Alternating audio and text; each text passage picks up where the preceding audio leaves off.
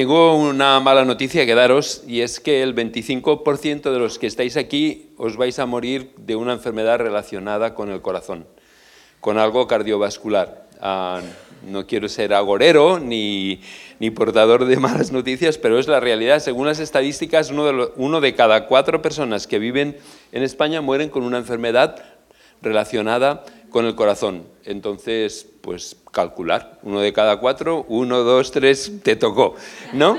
Entonces, esto es una realidad que nos dice las estadísticas del Ministerio de Sanidad. Si hay algún médico entre vosotros, probablemente lo debe de saber. Pero lo interesante de las enfermedades relacionadas con el corazón es que muchas de ellas se pueden prevenir con cambios en los estilos de vida, ¿verdad? Cambios en alimentación, cambios en no ser tan sedentario, cambios en el consumo o no consumo de alcohol. Hay muchas de estas enfermedades que pueden ser prevenidas, que dependen de nuestra voluntad, que dependen de nuestra actitud. Pero muchos de nosotros ah, preferimos la, la simvastatina, ¿verdad?, para el colesterol, en vez de hacer un cambio en nuestro estilo de vida. Entonces, ah, lo interesante, bueno, lo interesante, no sé si es la palabra más adecuada, lo que sucede con estas enfermedades es que matan silenciosamente. Es decir, poco a poco, poco a poco, van afectando al corazón o van afectando a todo el sistema cardiovascular y cuando se manifiestan, pues la manifestación no suele ser muy agradable y suele ser muy dañina para el cuerpo.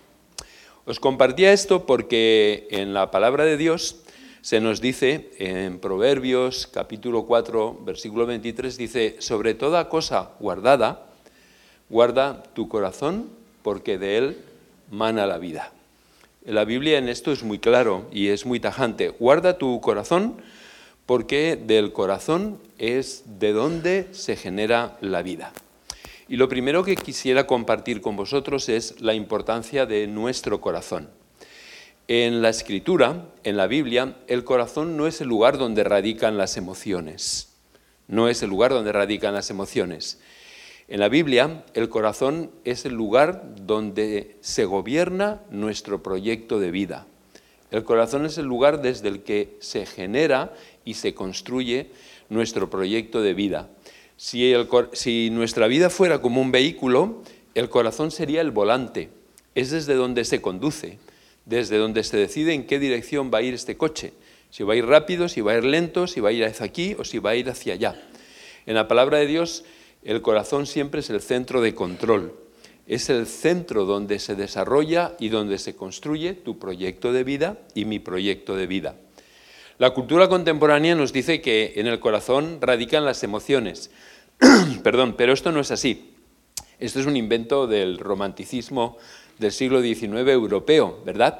En la escritura, las emociones radican en la pancha, en la tripa, ¿verdad? Por eso yo podéis ver, soy un ser tremendamente emocional.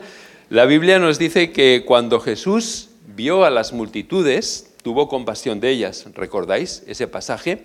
Literalmente lo que nos dice la Biblia es que cuando Jesús vio la situación de las multitudes, sus necesidades emocionales, físicas y materiales, literalmente se le revolvieron las entrañas. Literalmente se le revolvieron las entrañas, porque en la Biblia las emociones radican en nuestros intestinos, en nuestra pancha, en nuestra, en nuestra, ¿cómo se dice en castellano? Nuestra pancha, nuestra tripa. Ahí es donde radican, ahí es donde radican ah, las emociones. Y por eso nosotros en el lenguaje castellano tenemos esta expresión, algo es entrañable, cuando algo realmente nos llega, nos llega a emocionalmente a impactar, o cuando una persona es muy malvada, muy malvada, como un malo de película, decimos que es una persona que no tiene entrañas, ¿verdad? La escritura nos dice que tal y como es el hombre en su corazón, así es su manera de vivir. La Biblia en esto es muy radical. Lo que vemos en el exterior, con mayor o con menor disimulo de cada uno de nosotros, simplemente es una expresión de lo que hay en nuestro corazón. De la abundancia del corazón habla la boca, dice la Escritura, ¿verdad? ¿Recordáis? Y el Señor Jesús en el Sermón del Monte dice que del corazón del ser humano nacen y luego hace toda una lista de conductas que son reprobables. Realmente el corazón es el que genera lo que nosotros vemos en el exterior. Por eso nos dice la Escritura que Dios no mira el exterior del ser humano, sino que Dios mira el corazón. Nosotros solamente miramos lo que hay delante de nosotros, porque es lo único que podamos, podemos escrudiñar o podemos valorar. Pero la Escritura nos dice que Dios realmente mira el corazón. Cuando yo os veo a todos vosotros, incluido yo mismo, realmente somos un modelo de santidad y de perfección, ¿verdad? Aquí todos nos vemos bien, pero el Señor conoce el corazón y el interior de cada uno de nosotros. Ahí es donde Él se centra, ahí es donde Él evalúa, ahí es donde Él mira, ahí es donde Él escudriña. Por eso la Biblia nos dice que no puede haber un cambio sostenible en la vida de las personas si no hay un cambio en el corazón. Si el corazón no cambia, las conductas no pueden cambiar. Se pueden maquillar, pero no van a cambiar porque lo que genera esas conductas ha permanecido intacto. ¿Me estoy haciendo explicar o me estoy haciendo entender? Por eso ah, es tan importante y es tan, tan necesario que realmente Dios trabaje y cambie nuestro corazón. Cuando una persona invita a Jesús a su vida, ¿a dónde le invita? A su corazón, lo cual significa que le estamos invitando a que Él realmente sea quien tenga el control de nuestro proyecto vital que nuestro proyecto vital, es decir, nuestras, nuestras actitudes, nuestras prioridades, nuestros valores, realmente se alineen con Dios y con su palabra y con su voluntad. Esto es lo que significa invitar a Jesús a nuestro corazón.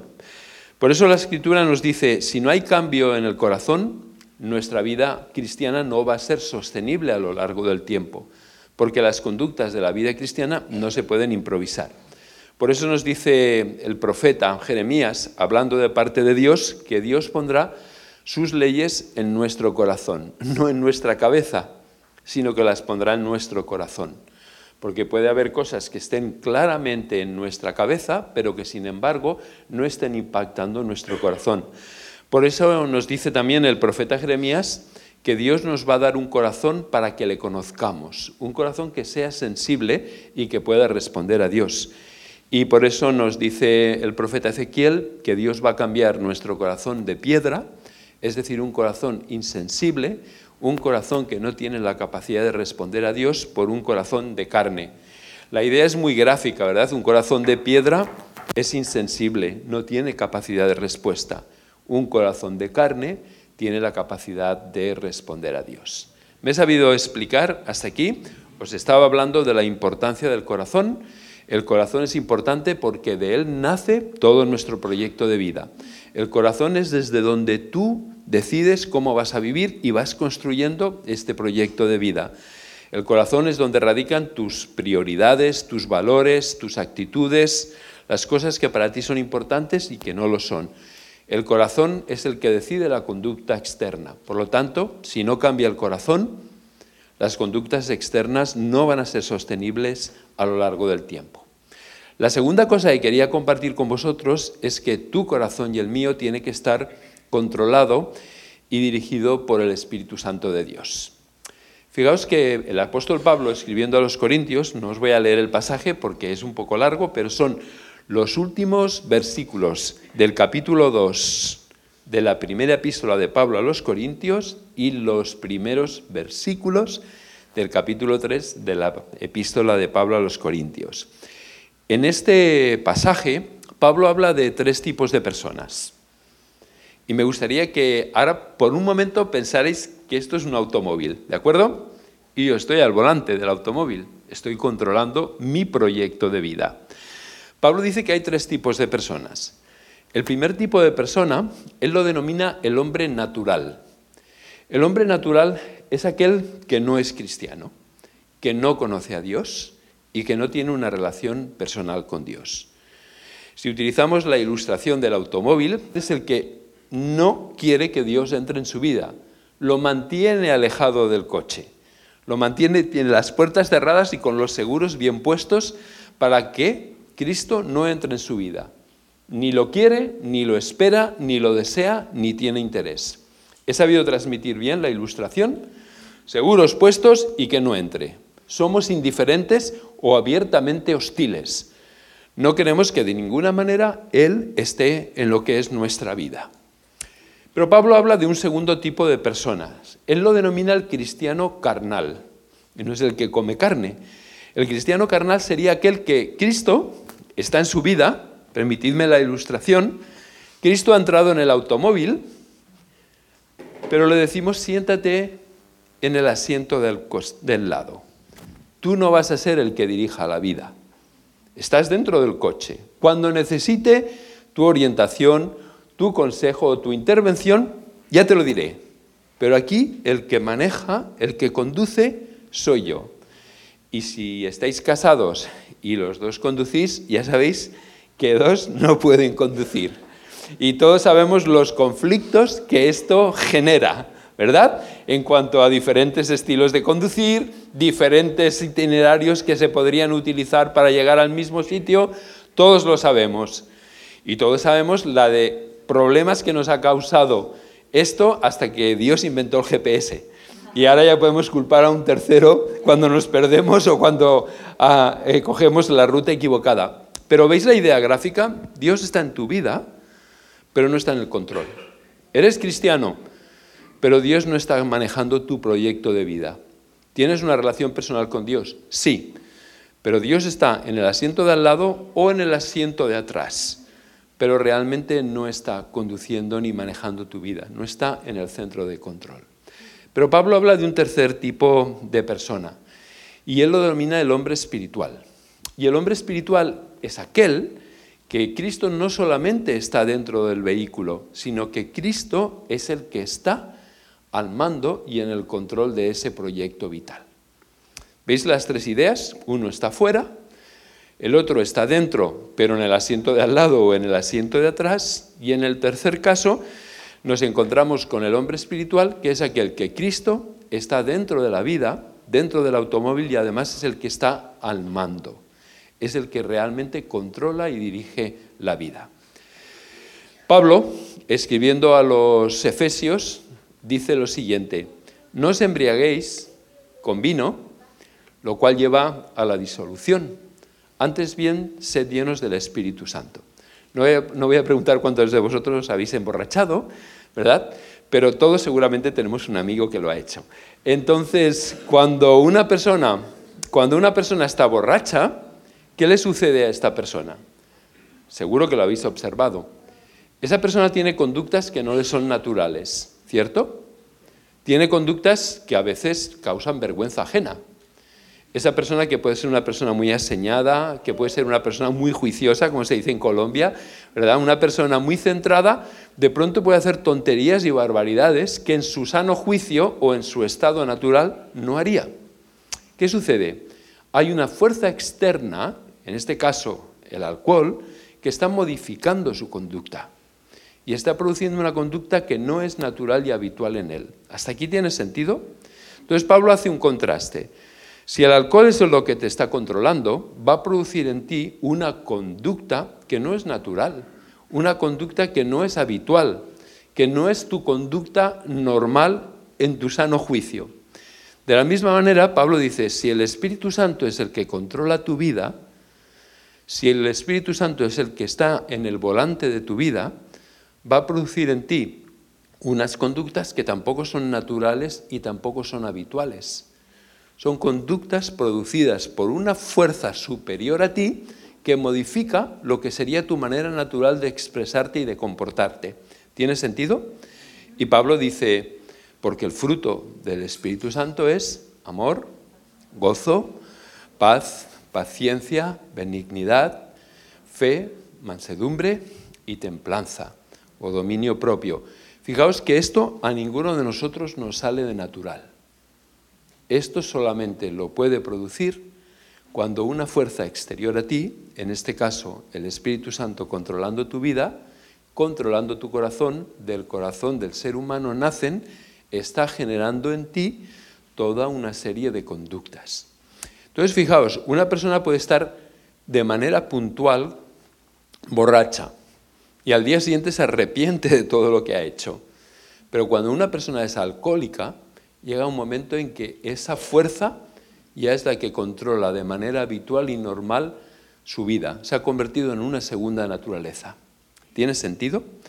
De la misma manera, lo que Pablo está diciendo es cuando el Espíritu Santo es el que de manera habitual y continua está en el volante de tu vida, es cuando esta segunda naturaleza se produce en ti. Cuando poco a poco te vas transformando y te vas haciendo más semejante a Cristo. Entonces, a veces hay personas que dicen, bueno, tantos años que llevo de creyente, ¿y cómo es que mi vida no ha cambiado? Bueno, porque tal vez Cristo está en tu vida, pero en el asiento del lado. No está en el control de tu vida. Y tú dices, bueno, pero es que yo soy cristiano, me convertí hace X años. Sí, pero eso no significa que tú hayas permitido de manera constante, continuada y habitual que el Espíritu Santo sea quien controle, dirige y gobierne tu vida, sea la influencia más importante en tu vida, porque quien te controla decide el tipo de conducta que se produce en tu vida. ¿Hace sentido? Entonces el corazón tiene que ser controlado por el Espíritu Santo. Y si el Espíritu Santo está en el volante de nuestra vida, Cristo vive en nosotros a través de su Espíritu, entonces Él va a ser el que determine el tipo de conducta que se va a producir en nosotros. Y cuando esto se perpetúa en el tiempo, se produce lo que se llama una transformación o un cambio en el carácter. Por eso cuando te miras a ti mismo, si tienes un cierto sentido de frustración con los años que llevas en tu seguimiento de Cristo y los resultados que estás obteniendo, tal vez hay que plantearte dónde está Jesús, si está en el asiento del lado o está realmente en el control. Por eso el apóstol Pablo dice, andad en el Espíritu y así no satisfaréis los deseos de vuestra vieja naturaleza. Andad en el Espíritu. Fijaos, que en la vida cristiana la palabra andar siempre significa la vida cotidiana, el día a día. Lo que Pablo está diciendo que en el día a día, en tu cotidianeidad, sea el Espíritu Santo quien está en el volante de tu vida. Porque así no satisfacerás los deseos de la carne. Al contrario, luego Pablo dice, lo que producirá en ti es lo que vosotros ya sabéis. Sigo adelante. Os he hablado de la importancia del corazón. Os he hablado de que el corazón tiene que estar controlado y dirigido por el Espíritu Santo. Me gustaría ahora hablaros de los peligros del corazón, de una manera muy breve. ¿Cuáles son los peligros del corazón? Pues el primer peligro es que el corazón es engañoso. Dice la escritura, engañoso es el corazón más que todas las cosas, ¿verdad? ¿Qué quiere decir que el, corazón es engañoso? Que cuando queremos algo, lo hacemos y nosotros mismos nos convencemos de la bondad de lo que estamos haciendo. Nosotros podemos absolvernos a nosotros mismos de lo que condenamos con total dureza en la vida de otros. Los estudiosos del comportamiento humano hablan de la relación que hay entre el cerebro y el corazón. El corazón decide y el cerebro justifica. El cerebro te justificará lo que tú hayas decidido en tu corazón. Nos dicen que la finalidad del cerebro no es advertirnos sobre los problemas o los peligros. Eso es el corazón el que nos hace sentir esta, tensión interna. Pero cuando nosotros decidimos en nuestro corazón, no te preocupes, el cerebro te armará un bonito discurso para justificar lo que tú ya has decidido. No estoy hablando de nada que no hayáis experimentado multitud de ocasiones, ¿verdad? Por eso el corazón es engañoso, porque como decimos habitualmente nos puede vender la moto, ¿verdad? La moto que queremos comprar. Eh, por eso nos dice la escritura en el libro de Isaías que este pueblo de labios me honra, pero su corazón está lejos de mí. Entonces, que estemos aquí, que cantemos, que leamos la escritura, que yo predique no significa nada. El Señor examina el corazón de cada uno de nosotros y sabe cuál es el estado del corazón. El segundo peligro del corazón, y ya voy acabando, es su capacidad de endurecerse, lo que podríamos llamar la esclerosis espiritual, ¿verdad? De la misma manera que un corazón físico se va esclor eso, va volviendo esclerótico, de la misma manera el corazón espiritual le puede pasar. Y el corazón espiritual es aquel que hay un momento en que cuando estamos manejando nuestra vida, Dios, que está sentado al lado, porque lo hemos postergado al asiento de al lado, nos dice algo, tú calla, nos dice algo, tú calla. Y llega un momento en que Él calla y ya no tenemos ni siquiera la capacidad de escuchar su voz. Así que esos son los dos grandes peligros que puede tener el corazón. Recordad, punto uno que os he compartido es la importancia del corazón, de cuidarlo porque de él mana la vida. Punto dos, el corazón tiene que estar controlado por el Espíritu Santo. Punto tres, los peligros del corazón. Y punto cuatro es el cuidado del corazón. ¿Os acordáis que os decía que muchas de las enfermedades cardiovasculares pueden ser prevenidas con cambio en los hábitos de vida? Cambios en nuestros hábitos espirituales pueden prevenir las enfermedades del corazón. El primer hábito es muy sencillo, es de la misma manera que cualquier médico te dirá que de tanto en tanto hagas un chequeo médico, ahora viene enero, yo ya tengo pedido ahora en diciembre para ir a mi médico de cabecera ya a repasarme todo, desde la próstata hasta el corazón y todo lo demás, ¿verdad? Cada año por lo menos hay que hacerlo. Pero fijaos que esto es muy importante, cada cierto tiempo el corazón tiene que ser traído delante de la presencia de Dios para que lo examine. Es prevención, es pura prevención, ¿verdad? El salmista dice, examíname, oh Dios, y conoce mi corazón. ¿Recordáis? Pruébame y conoce mis pensamientos. Ve si hay en mí camino de perversidad y guíame en el camino eterno. La segunda manera en que nosotros podemos cuidar nuestro corazón, perdonad, que podemos cuidar nuestro corazón es a través de una sana alimentación. Dice la escritura, en mi corazón he guardado tus dichos para no pecar contra ti. Una buena dieta de palabra de Dios, menos Netflix más palabra, nos puede ayudar, menos Instagram más palabra, nos puede ayudar para que realmente nuestro corazón se alimente de, aquellos, de, aquellas capacidades que nos van a permitir no solamente sobrevivir en este mundo tan hostil, sino poder causar un impacto. La oración del Señor Jesús en el Evangelio 17 del, en, el, capítulo 17 del Evangelio de Juan le dice al Señor, no te pido que los quites del mundo, sino que los guardes del mal. Y añade, santifícalos en tu verdad, tu palabra es la verdad. ¿Os acordáis de esos turistas que hemos visto muchas veces con la piel toda quemada porque han estado expuestos al sol sin protección? Pues así nos puede pasar cuando estamos expuestos a un mundo hostil sin la protección de la palabra de Dios, que es ese filtro que nos permite no solamente que no nos dañe, sino que nosotros podamos tener una influencia en otros. Entonces, el cuidado del corazón, el traerlo a examen de manera continua, de manera, de manera sistemática y una buena alimentación. La aplicación. Recordad que os he mencionado que el punto uno era, sobre todo, guarda el corazón, porque de él nace la vida. El punto dos es el corazón tiene que estar controlado por el Espíritu Santo. Que Cristo esté en tu vida no quiere decir que sea la fuerza dominante y más importante. En tercer lugar, hemos hablado de los peligros del corazón, endurecerse y también que puede llegar un momento en que nos engaña, porque es engañoso. Y luego hemos hablado del cuidado del corazón, el examen del corazón y la alimentación saludable a través de la palabra de Dios. ¿Cuáles podrían ser las maneras de aplicar esto? Yo os propongo tres maneras muy simples.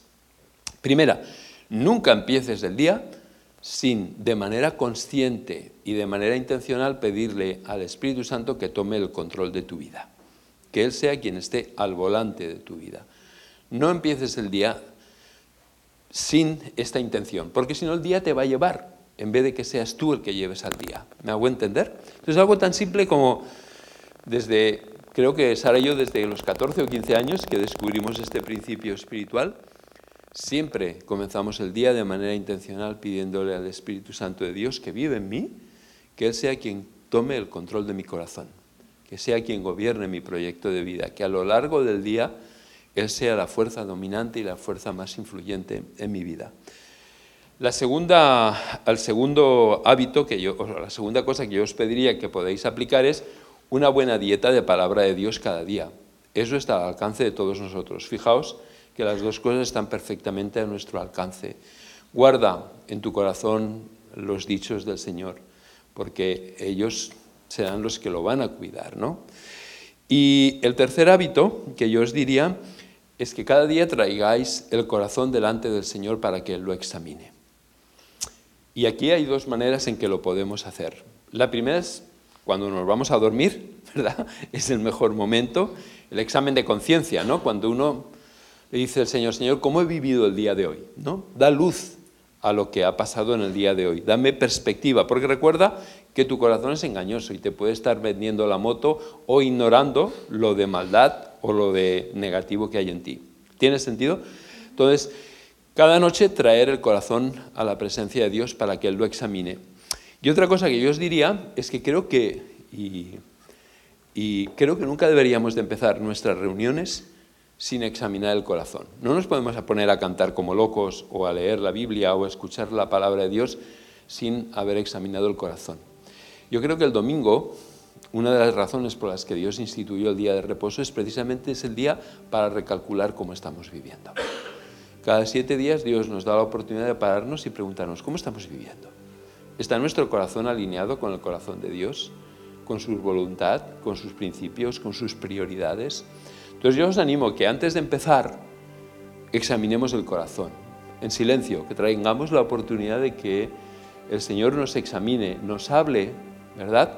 Y nos pueda hacer ver si hay cosas que tenemos que cambiar antes de empezar la alabanza, porque si no puede ser que lo estemos honrando de labios, pero nuestro corazón realmente esté lejos de Él.